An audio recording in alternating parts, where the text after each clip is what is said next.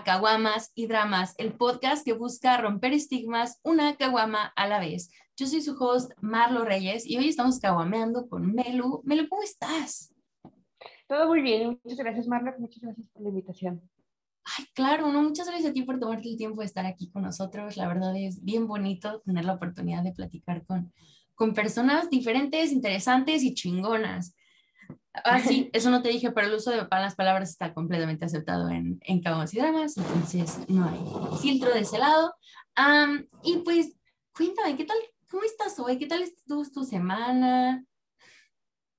Pues eh, esta semana he estado tranquila, la verdad, este, he estado también trabajando un poquito con cosas de foto, que es también algo de lo que me dedico, entonces he tratado como que ahí ajustar algunas ideas y otras cosas, otras cuestiones de, de producción y demás. Entonces, pues está chido. Qué fregón. Y platícanos, ¿qué haces tú en cuanto a foto? ¿Qué, qué te hace a ti súper diferente? Porque siento que yo nunca había escuchado lo que, de lo que tú haces y así. Entonces, cuéntanos un poquito de eso.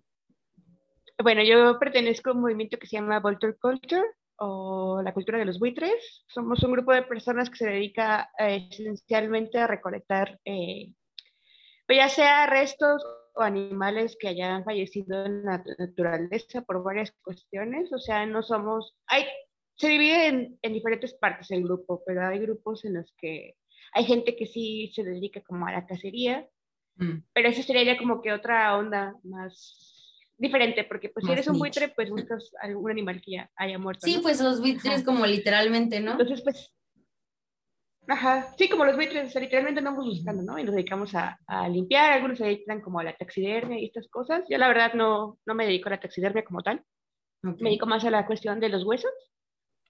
Y, este, y pues aprovecho lo que yo recolecto para hacer trabajo fotográfico, justamente es lo que, mi trabajo principalmente es lo que, los, ¿cómo se dice? Como su principal atractivo, digamos, que son, que son los huesos. Sí.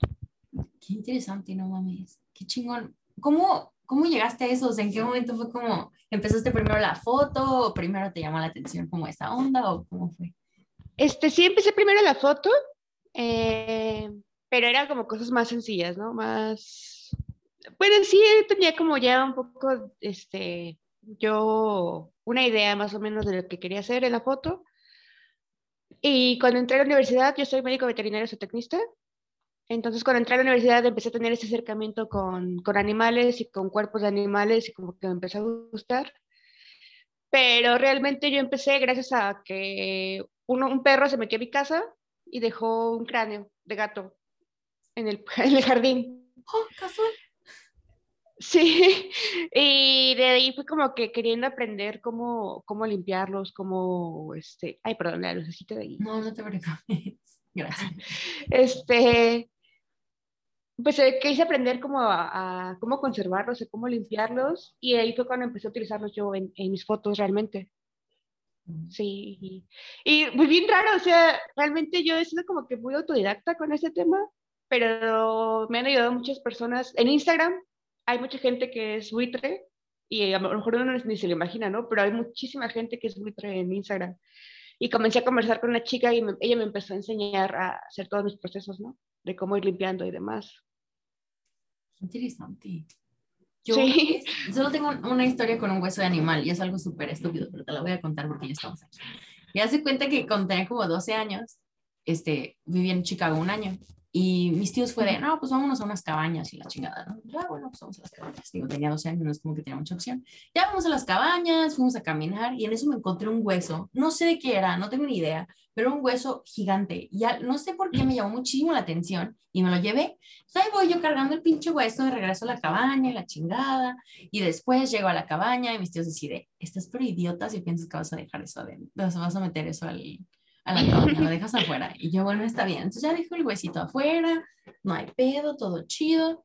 Y, pero un hueso como, pues yo creo que era como este porte y como este ancho, o sea, era algo grande, tal vez como que eso de como un fémur o algo así, no sé cómo se llama.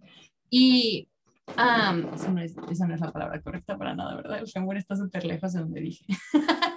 El fémur está más arriba, es el hueso de la pierna más grande, más arriba. Ah, bueno, estaba como en la misma, imagínate acá de no, es el brazo. Sí. sigue esa este, luz.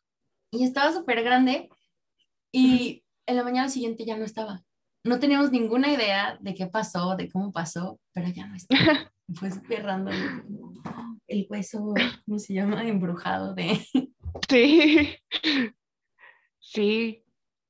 Sí, no, pues porque estábamos enfrente de una, o sea, estaban las, cabañas, las cabañas de aquí y enfrente había un cementerio y así, entonces como, no escuchamos nada en la noche así como lo suficientemente como ruidoso como que se lo hubiera llevado o algo así, fue muy raro. Sí, pues sí. Sí, de hecho, también es algo que mucha gente me pregunta, de que si no me da miedo tener así como que cráneos y huesos en mi habitación, porque es donde los tengo realmente, y que si no huelen feo y demás, y es así como que, pues no, pero ya llevaron todo un proceso de... Pues porque lo limpiaste, exacto. sí, ni siquiera los este cuerpos de humanos con toda la carne y todo huelen feo cuando, o sea, mínimo en los días en los que vamos a, o sea, cuando alguien fallece así vas a ver el cuerpo y la chingada. No sé palabras, aparentemente se me olvidó cómo hablar hoy. Pero, pero pues me imagino, ya sin la piel ni nada, eso es lo que se descompone y se hace feo. El hueso no, pues no se descompone como tal, ¿o sí?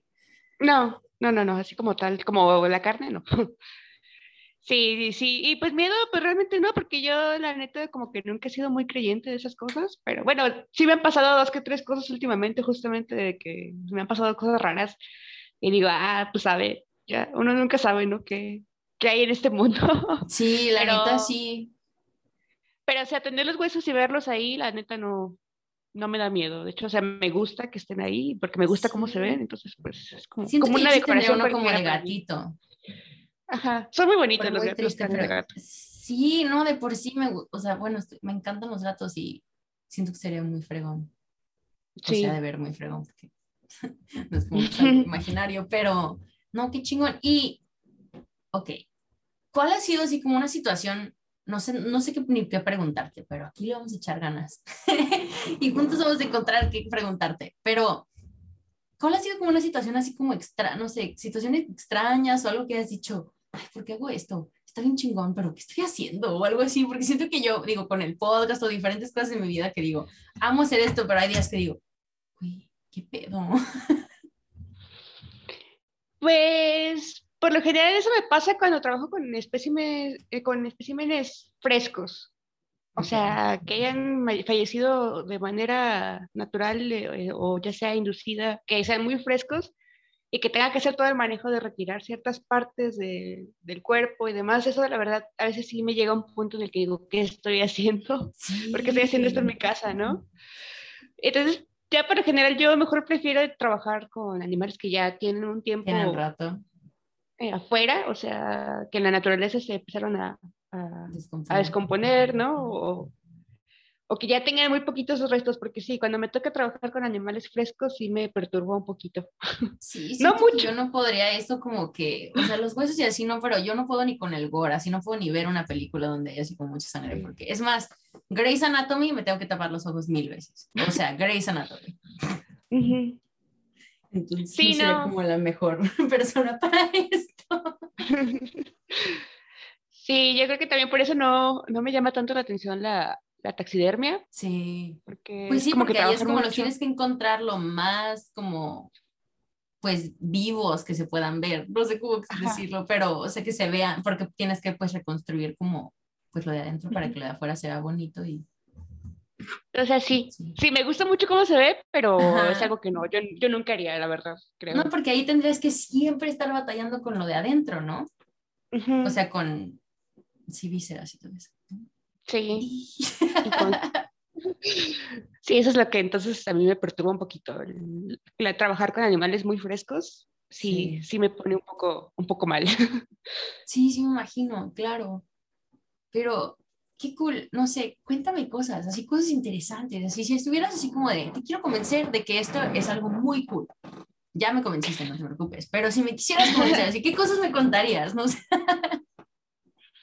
Pues a mí, por ejemplo, me ha ayudado mucho a lidiar con temas, principalmente con el tema de la muerte, fíjate. Este, es algo que también mucha gente tiene muy estigmatizado la muerte y verlo como algo totalmente, como que es el fin y que ya valió madre todo y, y es algo súper feo y cuando te vas a morir te vas a morir súper feo o algo así, ¿no?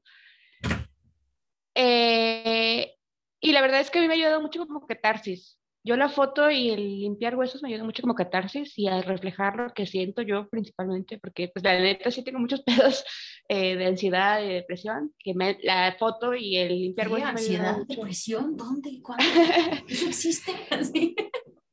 y, y pues de hecho justamente ahorita estoy trabajando en una serie de fotos eh, con ese tema de la salud mental y de cómo todo el proceso que yo he pasado estos últimos dos años a través de la multiculture y de todo lo que me ha pasado, ¿no? Entonces te digo, lo veo como una catarsis y también siento que me ha ayudado como a aceptar mejor la idea de la muerte, porque yo antes tenía como que mucho miedo, pero tampoco me quería sentir demasiado cómoda, ¿no? O sea, también está ese punto, como que tienes que estar en un punto intermedio, ni tenerle miedo ni estar demasiado cómodo, porque si estás demasiado cómodo, pues también puede llevarte a lo, a lo peor, ¿no?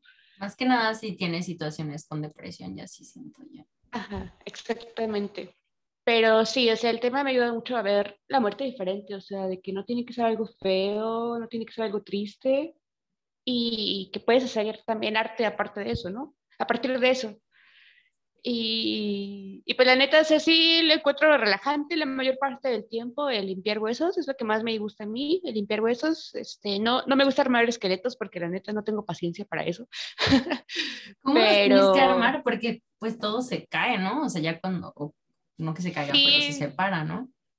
Sí, les tienes que poner, montar sobre alambres con hilo ah. y pegamento y entonces, pero la verdad yo no tengo paciencia para esas cosas. Sí, son Apenas tengo paciencia. O sea, como delicadito, ajá. Sí, exactamente. Entonces, pues sí, te digo yo, ahorita me ha dado mucho por armar bodegones, que son estas cosas que, que arman así con flores, frutas, velas. O sea, esta, esta cuestión de naturaleza muerta que se utiliza mucho, se utilizaba mucho, por ejemplo, en pinturas antiguas, que mucha gente pintaba bodegones o como Caravaggio, que también hacía muchos bodegones cuando pintaba. Entonces, yo, a mí desde que fui justamente a una, a una exposición de Caravaggio, que vi muchos bodegones que pintaba él, me empezó como que llamar la atención el, el hacer bodegones, pero con huesos. Y, y, pues sí, necesariamente lo que yo hago. Eh, y pues yo empecé también eh, mi, mi, ahora sí que ser como más buitre cuando estaba en la universidad, ¿no? Porque pues siempre trabajaba digo, soy médico veterinario, entonces siempre trabajas, estás trabajando cerca de órganos, de huesos, etcétera. Entonces como que a mí me fascinó demasiado la clase de anatomía, me gustaba mucho. Y pues de ahí como que también empecé a, agarrarle cariño a, a, la cultura buitre. Que digo, yo la fui descubriendo más que nada por Instagram. Se me hizo muy, muy curioso que como por Instagram... Instagram hace magia muy cañón, últimamente me he dado cuenta. La verdad es que ya hasta me di por vencida, o sea, esto es súper diferente, pero como para salir con gente es como, ya, tiene la chingada, mejor Instagram.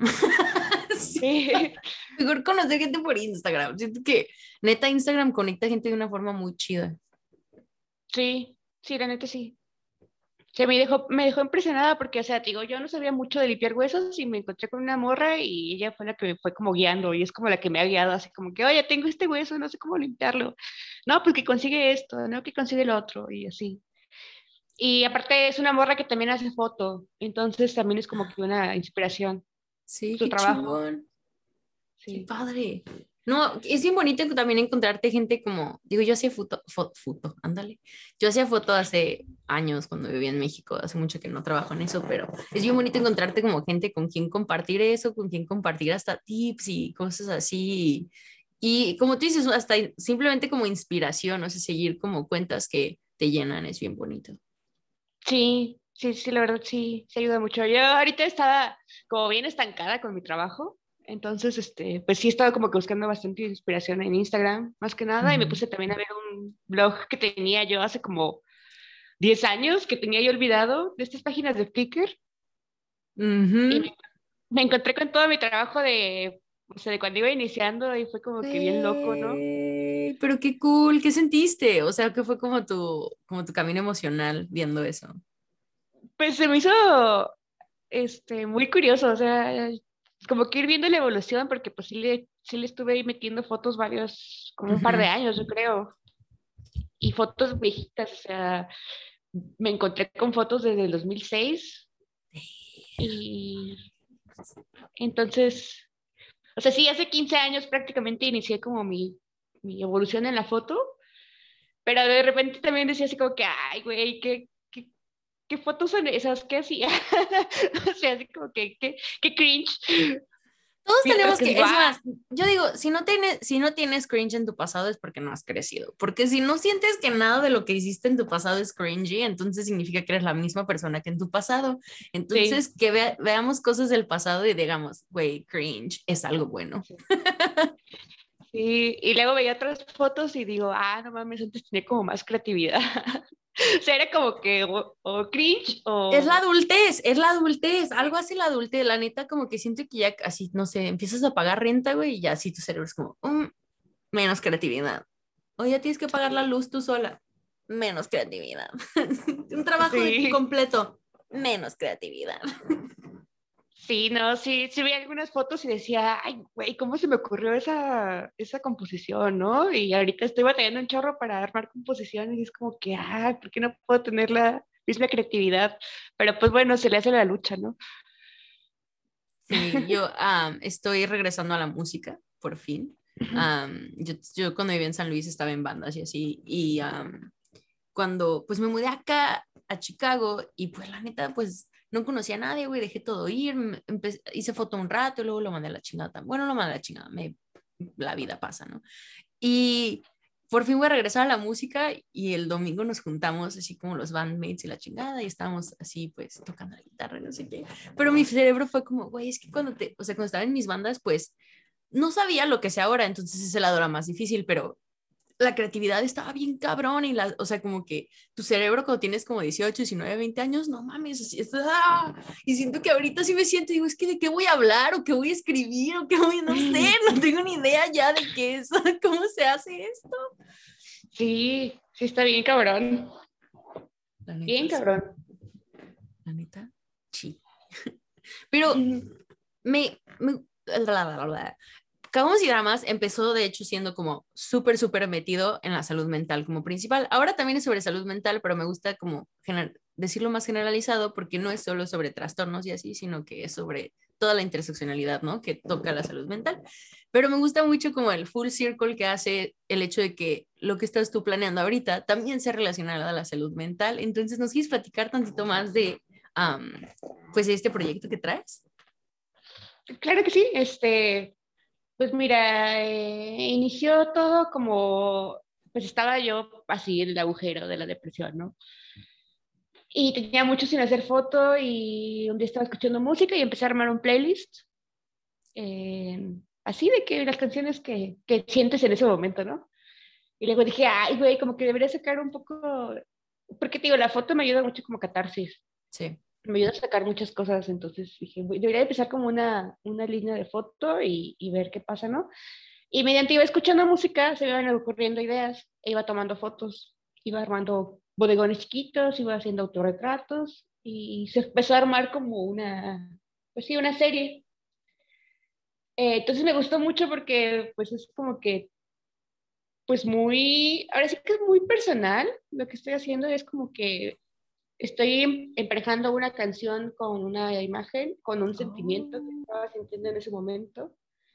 Entonces sí está como que, o sea, la verdad sí ha sido un proceso fuerte, porque pues es sí. como recordando ciertos momentos de mi vida que me han hecho pasar pues muchos, un mal rato pero también como un alivio de haberlo podido sacar y haberlo podido plasmar de esa forma, ¿no? Y eso es un proyecto que está como a largo plazo para exposición, que esperemos que salga el próximo año. Qué chingón, ajá. Y este, y pero sí, te digo, la foto para mí sí es como una gran catarsis, o sea, realmente es como, aparte de toda la terapia y la medicación y demás, es como también una parte de mi es que el arte, el arte es terapia, bien cabrón, la neta, o sea, siento que cuando yo estaba en banda asesino iba a terapia y no que eso fuera bueno, la verdad no era bueno, pero la única razón por la cual sigo viva después de esos años y todo ese pedo es porque durante esos años tenía la música y tenía un tipo de terapia, aunque no fuera con una psicóloga o un psicólogo, bueno, una psicóloga. pero, pero cuando no tienes ninguna de esas salidas, no manches, es lo peor y siento que cuando ya encuentras como esa ese balance, ¿no? De, ah, tengo mi, mi psicólogo, tengo mi arte, tengo esto, ya te ayuda como en verdad, pues que sea como más completo y que en verdad sí nos ayude como a un chingo de diferentes cosas, porque siento que a veces si solamente voy a terapia y no estoy haciendo arte y no estoy creando, pues de todos modos me siento bien estancado y así. Sí, no, y por ejemplo me agrada mucho de que con mi terapeuta hablamos mucho del proceso creativo, porque él también hace este arte. Entonces es como, si nos preguntamos a veces así como que, ay, ¿cómo vas con tu, con tu serie en la que estás trabajando? Y cosas así. Entonces está, está chido eso también. Oye, y qué es padre, no manches. Es algo que me ha ayudado también como no andarlo, porque yo tiendo mucho al autosabotaje y es como que no, ya de la chingada esto, pero pues no, ahorita sí, la verdad sí estoy como que un poco, bueno, bastante emocionada con esta, esta serie que estoy trabajando. Esperemos que salga para febrero y, y te digo, eso, ahora sé que es una expo muy, va a ser una expo muy, muy, muy, muy personal de todo lo que he vivido. Pues ahora sí que la pandemia, a todos nos afectó bien hecho la pandemia en cuanto a salud mental. Entonces es como que sacar todo eso que ha ido pasando. Pinche panini.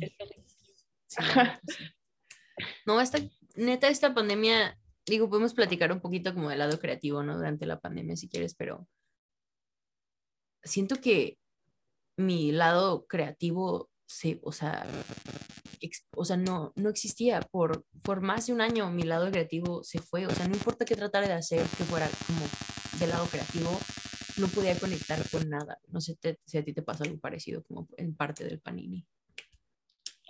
Sí, sí me pasó algo parecido y te digo, hasta ahorita, en lo que empezó el año, este año fue cuando empecé a tener como que otra vez un poco de, que se empezó a desempolmar ahí y a girar otra vez el, lado creativo, ¿no? Pero sí, la pandemia yo creo que mucho nos afectó bien cabrón en cuanto a creatividad, en cuanto a producir, porque pues también algunos que no podían salir y demás. Y, pues, ve la neta, mis fotos yo nunca salgo, casi nunca. o sea, es como que todo lo hago muy casero e improvisado. Este, pero pues sí, gente que dependía de los eventos y demás, y o de salir a Pero es que siento que hasta dentro de casa, ¿no? Porque yo hago como, pues digo, yo hago música, yo escribo y así, y ni en mi casa, bueno, también no tenía, no sé tocar ningún instrumento, compré una guitarra en cuarentena y la verdad es que tengo dos manos izquierdas. Este, pero, ay, ¿por qué se me va el pedo? Espérame. pero siento que hasta las cosas en casa, hubo un tiempo donde dije, pues me voy a poner a colorear y así mínimo como para estar haciendo algo y hacía tarot y la chingada. Pero digo, y ahora parte como el lado espiritual que empezó siendo como una salida creativa y ahora es como pues más ya mi vida diaria, este, pero siento que fuera de eso en verdad no podía, o sea, decía voy a escribir una canción de cómo me la esté pasando de la verga. Bueno, y no, no me salió nada. sí, Y era como así sentada en la compa, así como de, es que no puedo escribir. Sí, pues sí, yo también traté como de hacer un poco, pues como terapia ocupacional, ¿no? En casa. Sí. pues no, la neta sí, sí estaba bien difícil, o sea, es que pues estamos bien acostumbrados a estar fuera pues, todo el tiempo, o sea, tenemos una cultura laboral muy cabrona aquí en el país. Entonces, como que pues, estás bien mal acostumbrado a que no, ni siquiera estás en tu casa, ¿no? O sea, que nada más llegas y duermes prácticamente. Pero por otro lado, quedarte en casa también está bien cabrón, o sea, ¿cómo vas a estar todo el pinche día, todos los días ahí? Sin hacer nada. Por ejemplo, ahorita ya que, pues que ya puedo, o sea, que ya puedo salir, digo, ya le voy a bajar otra vez porque, digo, yo no salgo casi ya de noche, la neta soy bien pinche viejito, pero pues salgo mucho a caminar y así, ya viene el invierno y pues ya sé que le voy a tener que bajar porque pues aquí sí el pinche frío dices, no, mejor me quedo en mi casa, gracias, pero ya estoy así como acumulando compis y de todos les estoy diciendo así de, eh, compi, voy a ocupar así un chingo de películas, eh, un chingo de noches de películas, así, vamos a echar toda una serie en un fin, güey, así sin pedos, para mínimo no dejar como caer otra vez ese lado porque, güey, yo me acuerdo como, pues durante la cuarentena, estar como me acuerdo como estar así como acostada, güey, y decir, es que estoy aburrido. Pero no tengo nada, o sea, no, en la, todas las capacidades de cosas que puedo hacer, no quiero hacer nada. Y luego era como, pero que estoy aburrido, quiero hacer algo. Pero es que, ¿qué? A ver, prende la tele. Ay, güey, qué hueva. A ver, prende la compu. Mm, qué hueva. A ver, haz esto. Ah, todo sentía como que tenía, tienes que hacer como 800 pasos. Pero yo tengo TDA y pues la disfunción, ¿cómo se dice? Ejecutiva no ayuda en mierdas, en situaciones así. pero sí fue como, pues creo que para la gente creativa sí fue una de dos. Yo tengo amigos que hicieron cosas creativas muy chingonas durante la, la cuarentena o nos fuimos como al hoyo, así como es que no puedo creer. Sí. Sí, exactamente. Yo, yo siento que yo sí me fui al hoyo. Yo también. Y para ahorita como que ido saliendo poco a poco. Eh, siento que ya aprendimos también a lidiar ya con toda esta onda de la cuarentena. Pues ya se volvió normal, o sea, este ya es la vida, ya no va a, ya no hay, o sea, mínimo en los siguientes años no va a haber regresar a la normalidad, o ya no hay nada que regresar, pues, o sea, ya no hay una normalidad a la cual regresar, ya es, pues, la vida. Sí, exactamente. Pero si no me, ya me, me gusta mucho no tener que ir a la oficina, la verdad. Pasar todo el día con mis animales. Sí, está súper chido eso. Sí, pero sí, sí está, ha sido sí, fue como una bendición o una maldición para muchos artistas en, la cuarentena. Sí. Sí, te digo, yo trabajaba mucho, trabajo mucho en casa, pero sí llegó un punto en el que ya no se me corría ni madre, y decía, ay, güey. Y, y, quería salir para ir a buscar un poco de inspiración, pero pues no se podía porque era cuando estaba como que más, más feo el asunto, sí. que ni siquiera podía salir a la tienda casi, casi. Entonces, pues sí.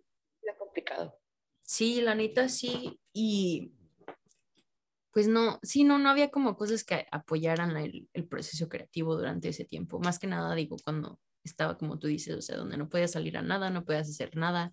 Acá, por ejemplo, en esos tiempos, pues acá era cuando estaba haciendo frío y la chingada, entonces era como, pues no puedo hacer nada y aunque quiera, no, pues hace mucho frío de todos modos. Porque no puedo ir a un lugar cerrado y a dónde chingados voy a ir a pararme en la media nieve o qué pedo. sí. Sí. Ven a mi inspiración, névame encima. ya sé, sí, sí estuvo, sí estuvo muy cabrón esa, esa cuestión de pandemia versus esta, este, creatividad. Sí, la neta, sí, la neta, sí. Pero pues qué chido que, pues que ya nos estén, que nos esté regresando como pues esa, pues este bichito, ¿no? De decir, no, es que tengo que crear cosas y tengo que hacer y qué chingón que ya, pues que, que nuestros cerebritos estén empezando a decir, oye, es que es necesario, lo necesito de nuevo, porque sí. Sí, lo necesito. Sí, sí, pues sí, sí, es algo muy terapéutico. Sí. Muy, muy terapéutico. Sí, y a mí es lo que me, me ha ayudado a, lidiar con mis trastornos mentales, o sea, porque este año también fue como que un golpazo que me diagnosticaron con borderline, siendo yo ya bipolar, entonces fue como que, pues un golpe. Entonces, ok, duda, ¿son las dos cosas? Sí, tengo los dos trastornos sé que puede tener los dos. Miren, ah, pues, se aprende algo diario. Sí, tengo, o sea, primero se tardaron años en diagnosticar mi trastorno bipolar, o sea, me tardé como cuatro años en psiquiatra y nadie me podía este, dar un diagnóstico hasta que ya encontré a mi nuevo psiquiatra. Luego esta pandemia fue cuando apareció el borderline y fue así como que, güey, ya no quiero más cosas esta pandemia, o sea, ¿por qué? Sí, me acuerdo que cuando me dijeron esa vez me puse muy mal, fue así como que... Sí, es que el borderline creo que lo, lo, más difícil del borderline es que no sabemos casi nada del borderline. Entonces, por ejemplo, la bipolaridad, ¿no? Ya hay muchas formas de las cuales como manejarlo o así, y siento que el borderline es muy, pues, ¿cómo se dice? Overwhelming. O sea, como que simplemente es como, pues es un término que muy pesado, pues, por el hecho de que no sabemos mucho al respecto, todavía tiene una cantidad de estigma mucho más cabrón a la, a la bipolaridad. Y te lo digo de alguien, yo también soy bipolar. y, y, la verdad es que borderline es algo con lo que pues me identifico un poco y me, pues hasta, o sea, por ejemplo, que estoy muy metida en, el, en la onda de la salud mental y todo ese pedo y es como en lo que quiero, sabes, trabajar y así. De todos modos, lo que digo, güey, no mames, es que no, no, no, no es cierto, no, no, no, yo no, no, yo no. Y es como, bueno, creo que lo debería de hablar con mi psicóloga la siguiente vez. pero, pero, ¿cómo, o sea, pues, ¿cómo fue esa experiencia para ti? Digo, yo todo el proceso en cuanto a psiquiatras y así es tan pinche pesado. Fíjate que yo sí lo sufrí un poco al principio, o sea, la neta, porque fui buscando yo ayuda prácticamente por mí sola, o sea, bueno, fue por este, sugerencia de mi tutora de la universidad, como que dijo, ay, güey, como que algo traes mal aquí, y, y me mandaron con la psicóloga de la universidad. Pero luego la psicóloga de la universidad, pues la verdad siento yo que no estaba muy preparada para tratar casos de estudiantes, porque la verdad no, pues no, o sea... Pues era más nada más como, o sea, como cositas más casuales, de, ah, es que me está yendo mal, cosas así, concentración. Exactamente. Y así como que me dijo, no, no puedo contigo, te voy a mandar al psiquiatra. Y pues dije, bueno, pues va, pues voy al psiquiatra, ¿no? Y ya, pues ahí me fui encontrando con mi primera psiquiatra, estuve más o menos bien un tiempo, pero luego me dejaba de funcionar los medicamentos. Y así como que estaba yo muy frustrada. ¿Qué te dieron al principio? Perdón, por, yo soy muy curiosa, pero, o sea, antidepresivos, te dieron para moods, o estabilizadores de... Antidepresivos y ansiolíticos, porque estaba pasando, más que nada, más, en ese momento más que por depresión, estaba pasando por mucha ansiedad. Pero creo que me emputa, me emputa que, nos, que sigan, lo primero que te dan es antidepresivos, a mí me pasó lo mismo. Y neta, con, con la bipolaridad, si hay algo que te jode, son los antidepresivos. Sí. Eh, o sea, eres un fantasma de quién eres. No sé si a ti te pasó, pero yo me sentía como una sombra de mí misma. Sí, sí, exactamente. Estuve como, pues yo creo que lo que estuve en la universidad con ella, pero llegó un momento en el que ya dije, no, esto no está avanzando. Este, busqué otra, otra opinión y fue bien otra vez. Eso me pasaba mucho. Empezaba muy bien con los medicamentos y luego para abajo. Y pues ya luego de eso pasó una situación ahí media grave con mi salud mental entonces decidimos cambiar otra vez de psiquiatra. Y es con el que estoy actualmente y la verdad pues sí me he sentido mucho más a gusto porque fue el primero que me dio como que un diagnóstico realmente porque los otros me decían, ah, tienes depresión y ansiedad, pero no me daban como un diagnóstico. Y ahora ya que estoy con este nuevo psiquiatra me dieron este, un nuevo diagnóstico y te digo, hace poco realmente me acaban de diagnosticar con borderline. Y, pero pues sí fue muy pesado, o sea, saber que a lo mejor te pudieron haber detectado antes esas dos situaciones y poderlas haber tratado con... Sí, como el tiempo perdido es lo que emputa, ¿no? Siento yo, o sea, como... O sea, como que porque una persona no hizo bien su trabajo de, de, cierta forma, y no es por tirarle mierda a tus otros psiquiatras, ni a los míos, ni nada, ¿no? Pero a fin de cuentas no estaban lo suficientemente preparados y eso le debieron de haber aceptado al principio, de, güey, la neta es que yo no le decía este pedo, güey. o sabes, o sea, como que yo no puedo con cosas más allá como de depresión y ansiedad y así, y tal vez nosotras hubiéramos vivido una, pues, transición mucho más fácil a nuestra salud mental o a, ¿sabes? O sea, a cuidar nuestras, nuestros trastornos y así. Siento que a veces el pinche sistema nada más hace más difícil las cosas, güey. güey, es que yo me quiero sentir bien. Todo lo que quiero es sentirme bien. O sea, quiero no quererme morir diario, pon tú. ¿Neta es mucho pedir? sí. y pues también siento que me pasó algo similar con los psicólogos.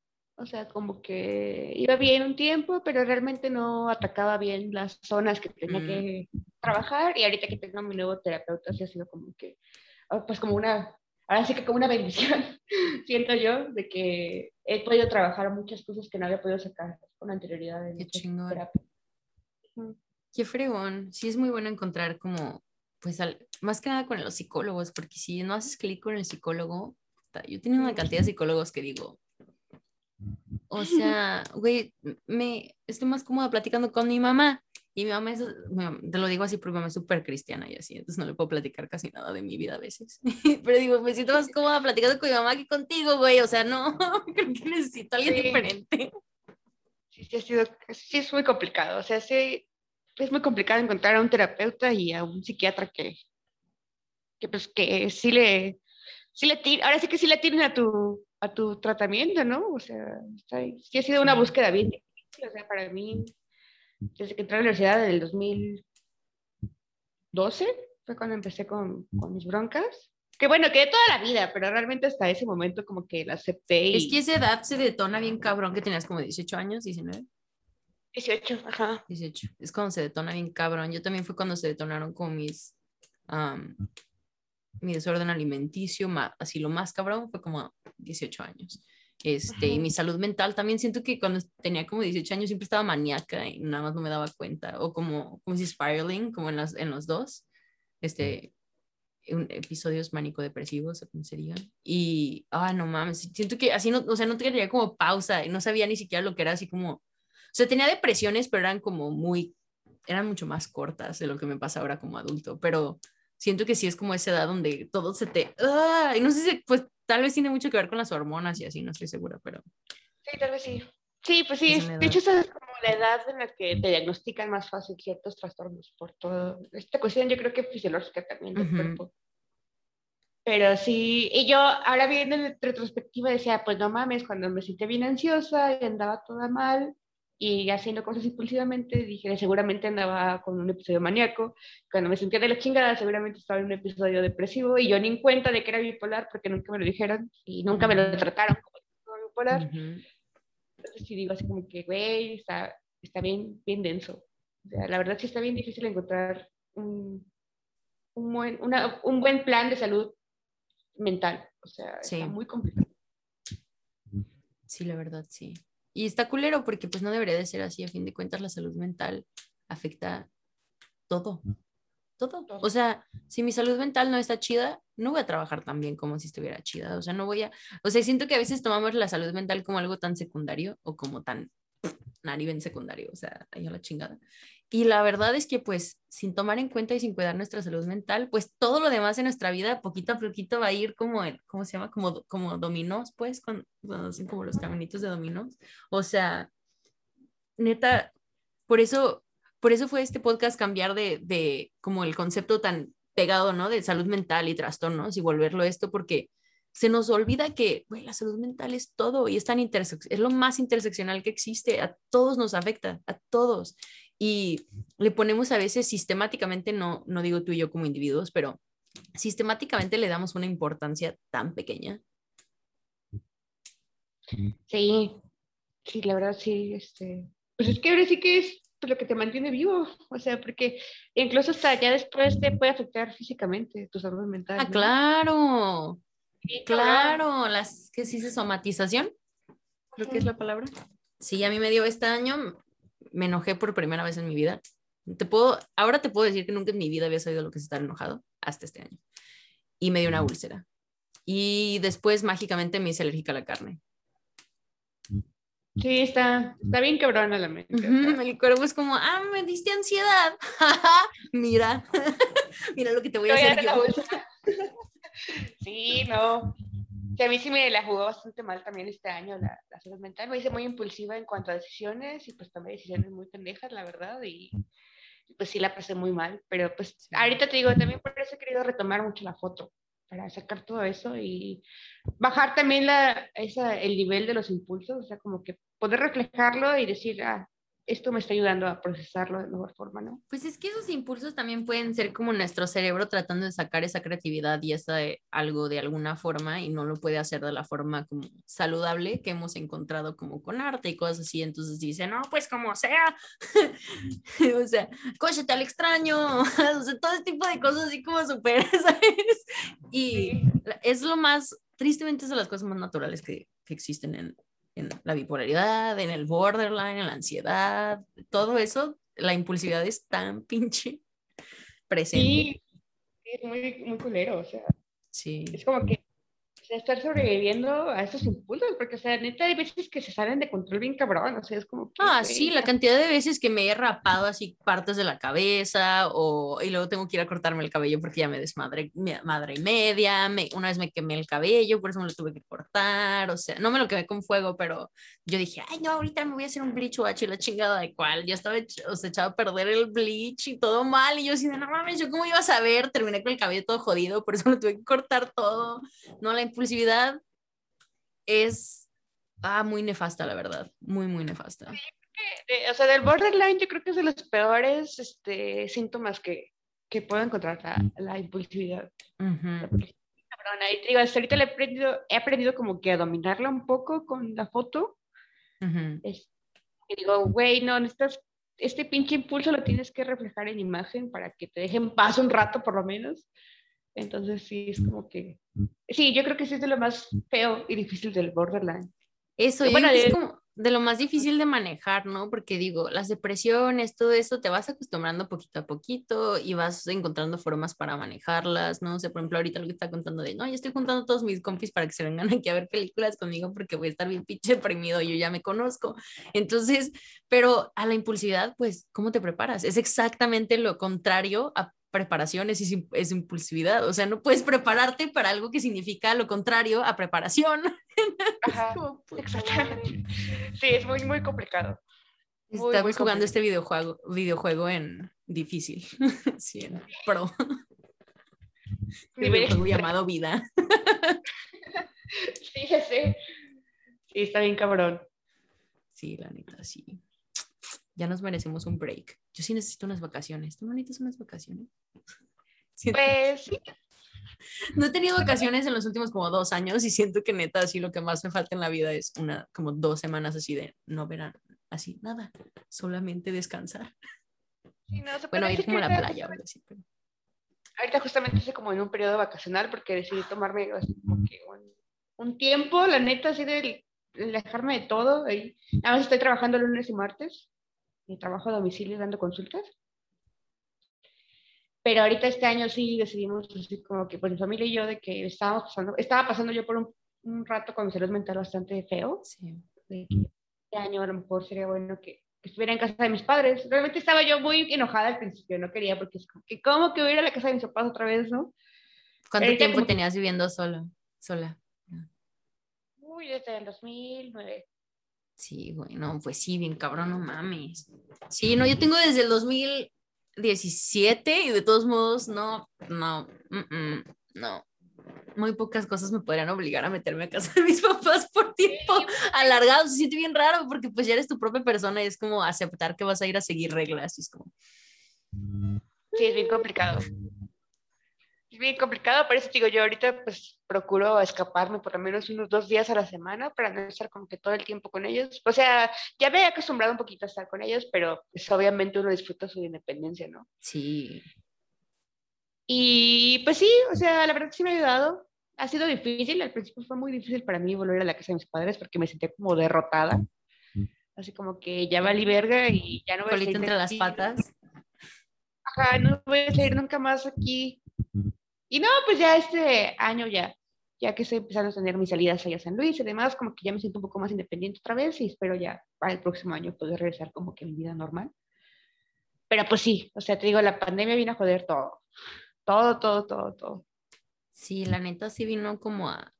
Pues es que vino, yo digo que la pandemia, bueno, lo que pienso, no es como que esto sea la realidad, ¿verdad? pero vino como a cuestionar todo, todo lo que vivimos, todo, porque cuestionó los sistemas políticos, cuestionó los sistemas de policías, cuestionó los sistemas de género, cuestionó el binario, cuestionó una cantidad de cosas que no hay, o sea, siento que muchísima gente nunca había tenido el tiempo para sentarse y cuestionarse esas cosas. Y siento que la pandemia fue así como de, pues no tienes otra cosa que hacer, güey, cuestionate. A ver.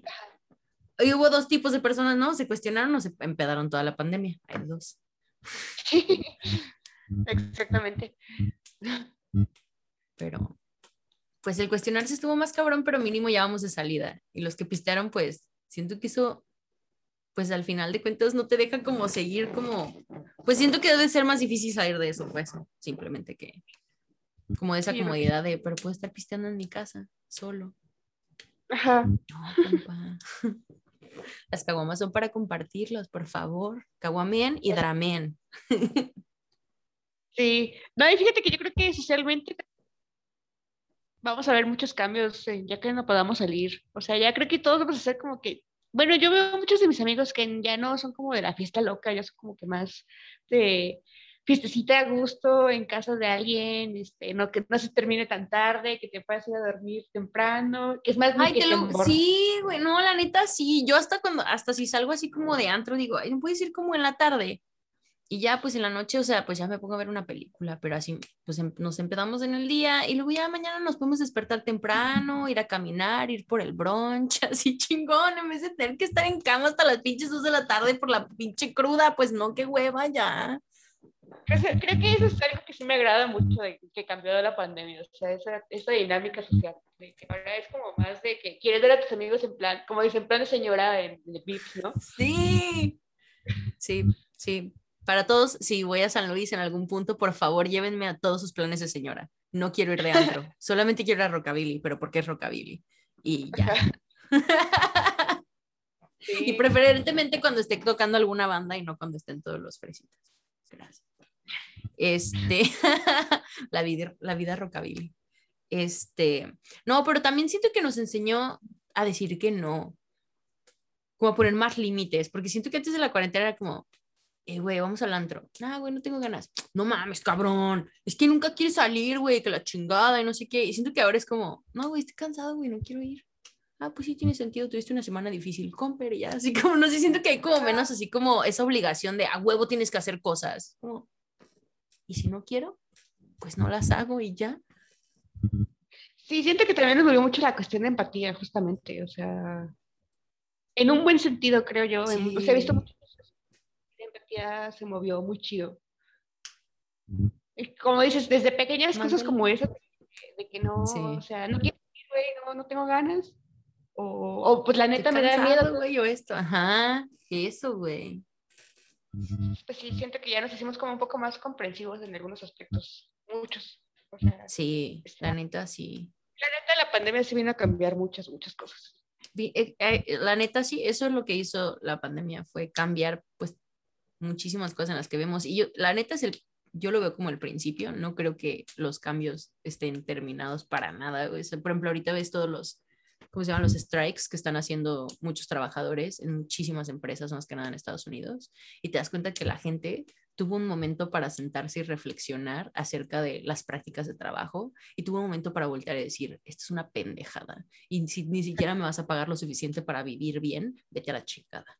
Y neta es algo como bien poderoso, güey, porque pues nos, o sea, había, teníamos muchísimo tiempo sin pararnos y decir, ya, ya no puedo, o sea, neta, ya no puedo, o sea, tan en masa como está pasando ahorita y siento que pues fue un despertar muy cabrón y yo creo que el sistema lo va a sufrir muy cabrón. Digo que bueno, pero yo siento que va, va, a haber muchos cambios y va a ser un tiempo muy caótico. sí. Este, sí. Pero pues caos es mejor que el pinche sistema que tenemos, entonces ni pedo. Si lo que ocupamos para mejorar es caos, pues que haya caos. Sí, exactamente. Estoy, estoy muy de acuerdo con eso. Muy Harley Quinn. Lo único que se extraña un chingo de ahorita de la pandemia son los conciertos. Güey, no mames, fui a ver no sé si, no sé qué tipo de música te gusta, pero fui a ver a Day to Remember y Beartooth. Este, fueron los primeros shows a los que fui este año, o sea, ya como regresando de, del Panini. Digo, porque ya acá ya hay shows y así solamente, pues en verdad nada está como cerrado y así como antes mínimo. Yo digo que el invierno va a cambiar muchas cosas, pero por, aunque los hospitales siguen llenos y súper cañón y está horrible la cosa, nada está cerrado. Lo cual se me hace muy extraño. Solo te piden vacunación y así en algunos lados, pero Ah, ya se fue el hilo, no sé de qué está hablando. Interrúmpeme de alguna forma interesante, por favor, que no se den cuenta. Hablábamos de los, de los conciertos, de cómo, pues también ha cambiado también la dinámica, porque ahora pues son con distanciamiento. Este, ah, neta, ya. Bueno, yo estaba viendo, eh, hace poco hubo un concierto, creo que fue, no estoy segura, no soy fan, pero creo que fue eso, ¿eh? Ok. Y como puras islitas con ah. No, acá literal fue entre el sudor de la gente como si fuera el 2012. Pero, la verdad no sé eh, cómo van a hacer el Corona Capital. Van a hacer Corona Capital este año, pero pues la neta sí lo veo complicado. Porque yo creo que les va a valer madre, la neta. Yo también creo que les va a valer madre. Pero a ver cómo. Acá ya, o sea, acá ya, ya hubo festivales. Sí, pues vi justamente Lula Palusa. El Rayo. Ah, sí, Lola también estuvo bien que se me olvidó, como yo no fui a Lola, sí, pero no, sí, estuvieron llenísimos. Bueno, yo vi fotos y así. No, esos días ni siquiera salimos como al centro ni nada, porque es como, está llenísimo de puros chamacos aparte. A mí me pregunta que si voy a ir al corona y yo así, no, este año no, o sea, todavía, yo creo que igual el próximo año ya que tenga ya mi segunda dosis de vacuna, igual, y, y No, es que aparte en México las vacunas van más lento. Sí, van súper lento. Eso está bien, o sea. Hace un mes hace mes y medio, pues me falta todavía la segunda dosis. Y pues como también se necesitan las, las, vacunas, o sea, porque como tuvieron que sacarlas tan rápido, pues realmente algunos protocolos de seguridad no pasaron tan, tan chido, ¿no? Pero pues además vale estar vacunado que, que no estarlo, ¿no? Sí, sí, sí, sí. No, y aparte digo, hubo muchas cosas, por ejemplo, pues el, el tipo de tecnología que existe en las vacunas que hay en Estados Unidos, que es como el mRNA, mRNA o algo así. Este, esas vacunas se habían estado como empezando desde que hubo, desde que existió una madre que se llamó el SARS y fue como otra, o sea, como posibilidad de pandemia, digas. Y está bien interesante porque toda la gente fue como, no, es que no me, la, no me voy a vacunar porque ni siquiera, pues ni siquiera son vacunas de verdad porque no estuvieron suficiente tiempo. Es como, no, güey, literalmente las personas que estudiaban eso ya sabían que venía otra pandemia. Vi como un documental que salió como un año antes de que empezara la pandemia y habla de todo así, literal habla así de, no, pues es que estamos preparando, ya sabemos que viene una pandemia y estamos preparando las cosas desde ahorita, lo único que necesitamos es el virus como tal, meterlo en todo lo que ya tenemos para la vacuna y pues, pues, pues, sacarlo y así, y es como bien interesante, pero sí, güey, quién sabe, o sea, a fin de cuentas no, pues no sabemos qué va a pasar en 5 o 10 años, ¿no? ¿Qué tal que nos sale acá un pinche cuatro, cuatro ojos y la chingada y pues quién sabe? O los hijos van a salir raros, quién sabe, la neta no sabemos. Sí, pues, o sea, realmente ahorita ha habido, pues, estaba viendo con muchas amigas que todas tuvieron muchos problemas con su ciclo menstrual después de vacunarse. Y es como que, güey, pero pues no hay información porque como apenas se están vacunando no hay investigación. Bueno, a lo mejor apenas en ese momento se está llevando la investigación, pero no. No, aparte sobre el periodo. O sea, digo, no, o sea, lo digo eso como que, pues, no les va a importar mucho, obvio. No, no, no, me refiero a que a las personas, o sea, las personas que están haciendo estas cosas no van a poner como prioridad así como de, oye, a las mujeres como que les movió el periodo. Si no les importa ni todo lo, el pedo que tenemos que pasar para pinches birth control y todo ese tipo de cosas, mucho menos les va a importar cómo nos afecta. Ay, si afectara penes, ahí sí todos nos enteraríamos. Ahí sí todos nos enteraríamos, pero como afecta vaginas, pues no. Sí, exactamente. Pinche sí. Y buscas información y no hay nada, o sea, no, hay como puros reportes de gente que está teniendo problemas y ya, pero, pero nada como oficial. Sí, está bien cabrón ese, ese aspecto. Pero pues ya veremos cómo... pues ahí si te sale el tercer ojo me cuentas. ya sé. Ya sacaremos unas fotos chidas aunque sea. Sí. Pero pues vamos llegando al final de esta caguamita y me gustaría preguntarte de todo lo que hablamos hoy, porque hoy sí nos fuimos para todos lados, estuvo perfecto y hermoso. ¿Qué te gustaría que la gente se quedara hoy con después de, después de escucharte? Eh, pues tal vez eh, diría yo que hay que quitar muchos tabúes y eh, estigmas de, sobre la muerte y sobre lo que es el arte con que tiene estos aspectos de muerte, o sea, que tiene objetos realmente, pues, como huesos y demás, porque yo sí he tenido como, como decía Sandra, que sí he tenido así como que gente que se pone bien loca de que creen que ando matando animales y demás, y pues la neta es que no, o sea, es un trabajo totalmente distinto, o sea, y es un trabajo que hago con mucho respeto hacia los seres claro. que estoy trabajando. Entonces, que hay que quitarse muchos estigmas sobre la muerte, sobre el manejo de, de ahora sí que de uso de, de, de ¿cómo se llama la palabra? De, pues del uso como tal de huesos en el arte o de cuerpos en el arte, o incluso algunas han explorado utilizar eh, sangre y cosas así, pero, o sea, yo la verdad noto que lo hacen con mucho respeto. Pues es como, pues es como ético, ¿no? Porque a fin de cuentas no están yendo a matar a un animal y a lastimarlo y a torturarlo. O sea, a fin de cuentas, la compañía que te empaca la carne que te comes en tus taquitos en la mañana está haciendo mucho más daño que una persona que está agarrando un cuerpo y que ya está muerto y usando como pues esas propiedades para su arte. Eso simplemente es naturaleza. Y si no, a veces siento como que tenemos como estigmas bien mal puestos, pues, porque es como, güey, estas crecen cosas mucho peores, pero, ah, no voy a hacer. Sí, o sea, la sí siento que hay como mucho estigma, este, porque siento que mucha gente, digo, cree que ando matando animales o que los trato sin respeto después sus restos.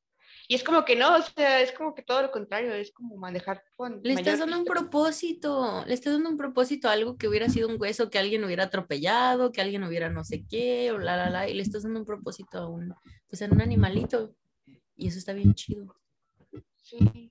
Entonces, pues sí, como que irnos quitando todas esas, esas esos tabúes que hay alrededor de la muerte. O sea, te digo, sí creo que hay un punto en el que debes no sentirte tan cómodo con la idea, pero tampoco sentirle total repulsión. O sea, siento que si estás como que en el centro de esas dos, estás bien. Digo, ni tanto, ni mucho ni poco. o sea, como que estar en equilibrio. Porque sí, como que estar como que totalmente odiando ese tema o y sentirte, digo, demasiado cómodo es bastante riesgoso, creo yo, en cualquiera de los dos aspectos. Y pues nada, que creo yo también que tomaría este último fragmento como para decirle a la gente que ahorita está pasando por la pandemia que pues va a haber una salida, o sea, tarde o temprano va a haber una salida y que si son artistas, pues que sigan con su proceso creativo, que aprovechen ese tiempo que tienen libre para, para ir sacando más cosas, ¿no? Este, Porque sí se puede ir, que a veces se nos olvida también como artistas de que, nos, o sea, podemos llegar hasta odiarlo tanto por el que estamos presionando. O también se nos olvida que o sea, que parte del arte es cagarla también, ¿no? O sea, que hagas una canción culera no significa que eres un mal artista, significa que, güey, ¿cuántos no tenemos? O sea, hasta en el trabajo laboral, ¿no? O sea, digo, es cuando no hacemos trabajo laboral como que sea arte. También te pasa, güey, hay días donde, no sé, yo trabajo en seguros, ¿no? Y hay días que pusiste el número de la póliza incorrectamente, pusiste esto, güey, pues el arte es igual, o sea, y creo que a veces lo que a muchos artistas nos falta, y lo digo yo personalmente, es que si no me está saliendo hermoso el arte que estoy haciendo, bonito, lo que sea, lo dejo de hacer y ya es como, no, pues no estoy motivada porque no me sale. Y es como, no, pues cagarla es parte de, porque es lo que te va a aprender, eh, digo, lo que te va a enseñar y así. Sí, es que creo que también una problemática muy grande es que muchos lo vemos ya como trabajo, o sea, no lo vemos como otra cosa más como trabajo. Y es cuando te empiezas a estancar bien cabrón y lo empiezas a odiar porque es algo que, que tienes que hacer por obligación porque tú quieras, o sea, porque, o sea, lo dejamos de ver precisamente como una herramienta de terapia, o sea, el arte realmente es una terapia muy buena que nos puede ayudar a sacar muchas cosas. Digo, yo en personal caso lo uso mucho como catarsis, es como que sacarme un peso de encima plasmando imágenes y siento que eso es lo que se nos olvida, o sea, que, o sea, como tú dices, que está bien cagarla, que no hay prisa, bueno, algunas veces pues ibas a tener prisa por algún proyecto o algo así, pero, o sea, de que te pones demasiados topes ahí en, en cuanto a tu proceso creativo y, y terminas no disfrutándolo y eso está muy triste, ¿no? O sea, se supone que lo empezaste a hacer porque te gustaba y luego ya terminas sin disfrutarlo. Entonces sí creo que, que tenemos que tomar muy en cuenta el rol terapéutico del arte para nosotros y de cómo disfrutamos y cómo, cómo nos hace felices, ¿no? Sí, concuerdo muy cañón contigo, la verdad. Sí se me hace importante como pues regresar a ese como ver las cosas como niños. Es, es algo que estoy tratando de volver a hacer en mi vida, porque pues una persona en mi vida que me sacó mucho como eso de, de mi ser. Y la verdad es que, güey, siento que te ayuda muchísimo a simplemente ver las cosas como niños. Eso de como de, sí, ya estuve rinche de que no te salió tu canción, güey, o tu pintura, o tu foto, güey, y síguele, síguele. Así no hay pedo, sí, ya estuve rinche, neta, neta, a juzgar, pero síguele. Y a veces, digo, mínimo para mí, cuando dejo, dejo ese lado de mí, pues de todos modos la cago y de todos modos me va mal, pero en vez de hacer mi berrincha y seguirle y reírme y así, pues me desespero, me frustro, me odio, odio el, el, proceso, odio el arte, odio todo esto y pues siento que, no sé, sean más niños, o sea, que no les dé miedo ser, ser, sacar su versión de ustedes de niños y neta, o de niñas, perdón, este, es algo bien bonito como conectar con esa parte de ustedes mismas. Sí, digo, yo, yo creo que lo que siento que nos hace mucho daño es verlo como que tenemos una obligación de, o sea, que tenemos una obligación de estar sacando cada rato, que tenemos una obligación de estar creando a cada rato, que tenemos obligación de cumplir con las expectativas de la gente y así como que digo, como que eso se nos tiene que olvidar. O sea, como que te recordar siempre que lo hacemos para nosotros y por nosotros y que te digo algo que hay que disfrutar, o sea, no dejarte llevar por esas cuestiones, sentirte obligado creo que eso está muy feo. Sí, sí, entonces. Pero bueno, ¿tienes alguna red social o algo así que te gustaría compartir? Si no tienes red social, no hay presión, o sea, que quieras compartir, pero... En Instagram estoy como isquemia, este, no sé si podrá poner así como el escrito. Sí, va a estar en la descripción. Todos los links los pueden encontrar en la descripción. Solamente gusta que lo digamos por si cualquier. Sí, no, pues estoy en Instagram como isquemia, guion bajo isquemia, este, es donde principalmente subo mi, mi trabajo de foto y comparto un poquito también de mi día a día con la medicina veterinaria, pero un poquito en menos medida. Es realmente la principal red social que, que manejo. Perfecto, muchísimas gracias. Y Acabamos y Dramas lo pueden encontrar en todas las redes sociales habidas y por haber. Gracias, Toca y Soan. Este los pueden encontrar en todos lados como Caguamas y Dramas. Y a mí me pueden encontrar en Instagram como Marlo C. Reyes. De nuevo, todos los links van a estar abajo. y pues no se les olvide ir a checar el arte de Melu. Yo es lo que voy a hacer justo cuando cuelgue esta llamada. Y pues no olviden ir simplemente a apoyar, a checar a todos los invitados que tenemos aquí. La verdad es que tenemos gente tan creativa y tan hermosa. Y muchas gracias a todos por escucharnos hoy. Y pues muchas gracias, Melu. Neta, ha sido un pinche gusto conocerte. Un gustazo escuchar tu historia, escuchar de ti. Y pues muchas gracias por tomarte el tiempo. Muchas gracias, igualmente un gusto conocerte, Marlon, y este, pues gracias por el espacio. A ti, muchas gracias. Y a todos en casa, en el tren, en el coche, en donde sea, muchas gracias por escucharnos. Y pues nos vemos el siguiente jueves.